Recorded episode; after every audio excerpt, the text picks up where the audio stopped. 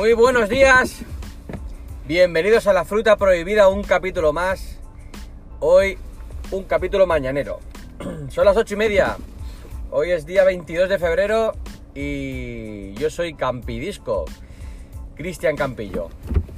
Pues nada, hoy es un día pues eso, para coger y reflexionar, reflexionar. Todos los que sois como yo, que os gusta la tecnología en general, ¿vale? Os gusta la tecnología en general, repito, porque me gusta la tecnología en general, pero me decanto más por la manzana mordida, como todos vosotros ya sabéis. Y hoy es un día para reflexionar y decir, bueno, ¿y ahora qué? ¿Y ahora qué? Como todos sabéis, Samsung ha sacado, más que ha sacado, Samsung ha innovado. O sea, yo creo que Samsung ha hecho historia porque ha sacado, ha presentado, mejor dicho, un terminal, pues que todo el mundo creíamos que, lo, que el mundo, el mundo del smartphone, ¿vale? Ya, ya había tocado techo, yo el primero, habíamos, habíamos hablado ya en otros capítulos anteriores sobre esto, de que había que reinventarse, pero, pero por otro lado, había que había que tomar otros, otros caminos. Y Samsung pues ha reinventado el smartphone. Samsung ha presentado un teléfono plegable, pero un teléfono plegable en condiciones, ¿vale? Nada de charlotadas como la que vimos en, en la feria esta de, que hicieron en Las Vegas de tecnología. No, no, eso era eso era una charlotada que decía, pero ¿dónde vas? Alma de cántaro. No, Samsung ha hecho un, gran trabajo. Se nota que el tema de I más D en pantallas flexibles, o sea, es. Yo creo que no le hace sombra nadie. Y claro, nosotros, nosotros los que estábamos en el otro bando, ¿vale? Los que somos usuarios de, la competencia de, Apple, pues estamos un poquito como en fuera de juego, ¿no? De ahora qué. ¿Por dónde vamos a tirar nosotros ahora?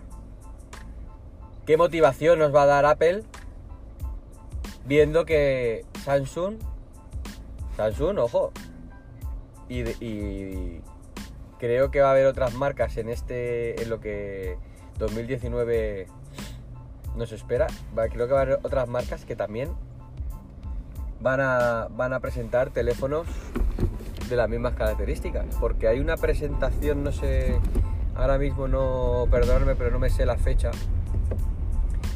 Hay una presentación, hay un cartel de presentación, creo que es de, Huawei, creo, ¿eh? no me hagáis mucho caso que en portada sale como una pantalla flexible también. Así que este año vamos a ver bastantes novedades en el sector. ¿Y Apple? Apple no, no asoma ningún rumor de que vaya de que vaya a sacar algo parecido. Parecido. No, no, no asoma ningún rumor. Y mirar que que si fuese así, o sea, seguramente algo hubiese asomado en internet.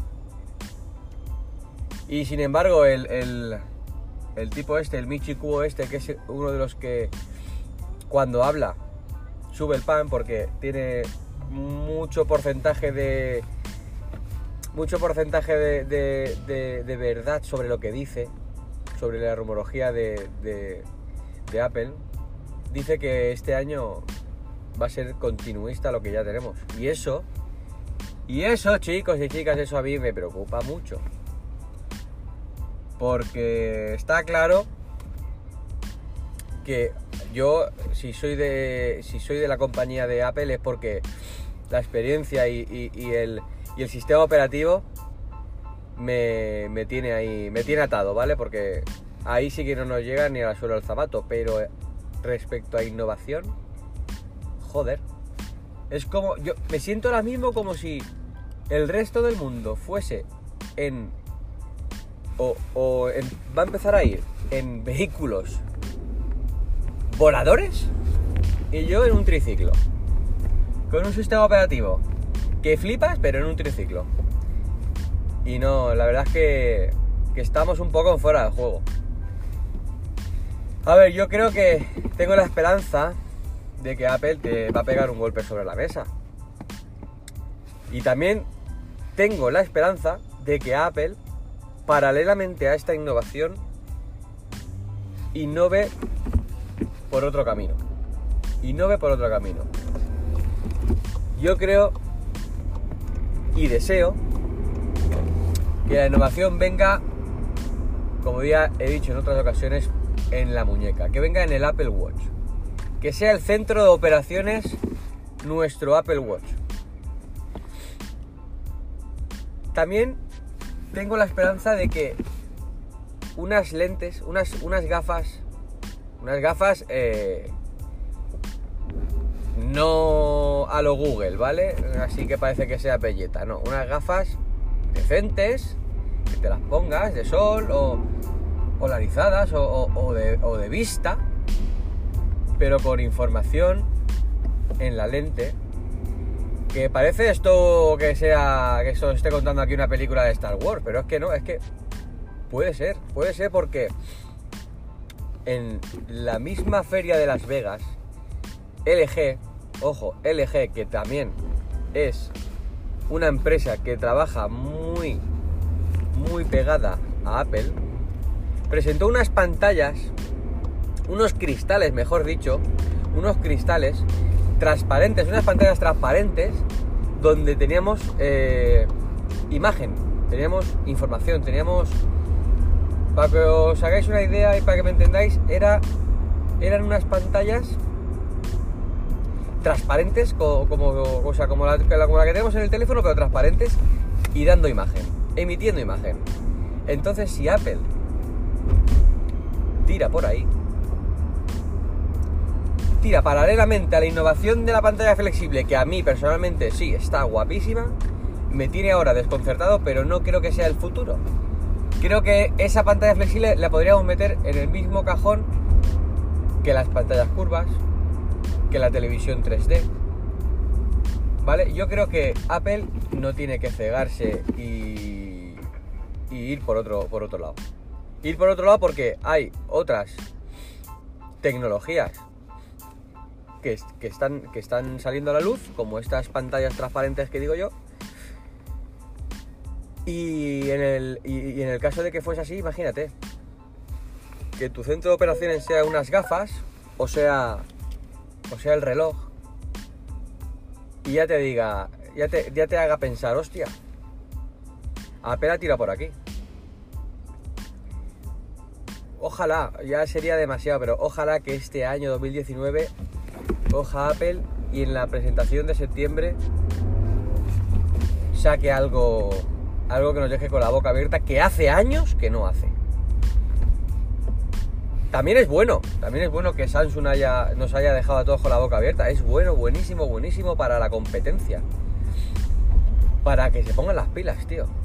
Y si tienen algo ahí inventado, si tienen algo ahí inventado o, en fase de, en fase beta, que ya, que ya, lo, ya le quiten la sábana de encima y lo presenten. Ya lo hicieron con el iPad. En un año sacaron un iPad, si no recuerdo mal, fue el iPad 4. Lo sacaron eh, a nueve, meses de haber presentado el 3.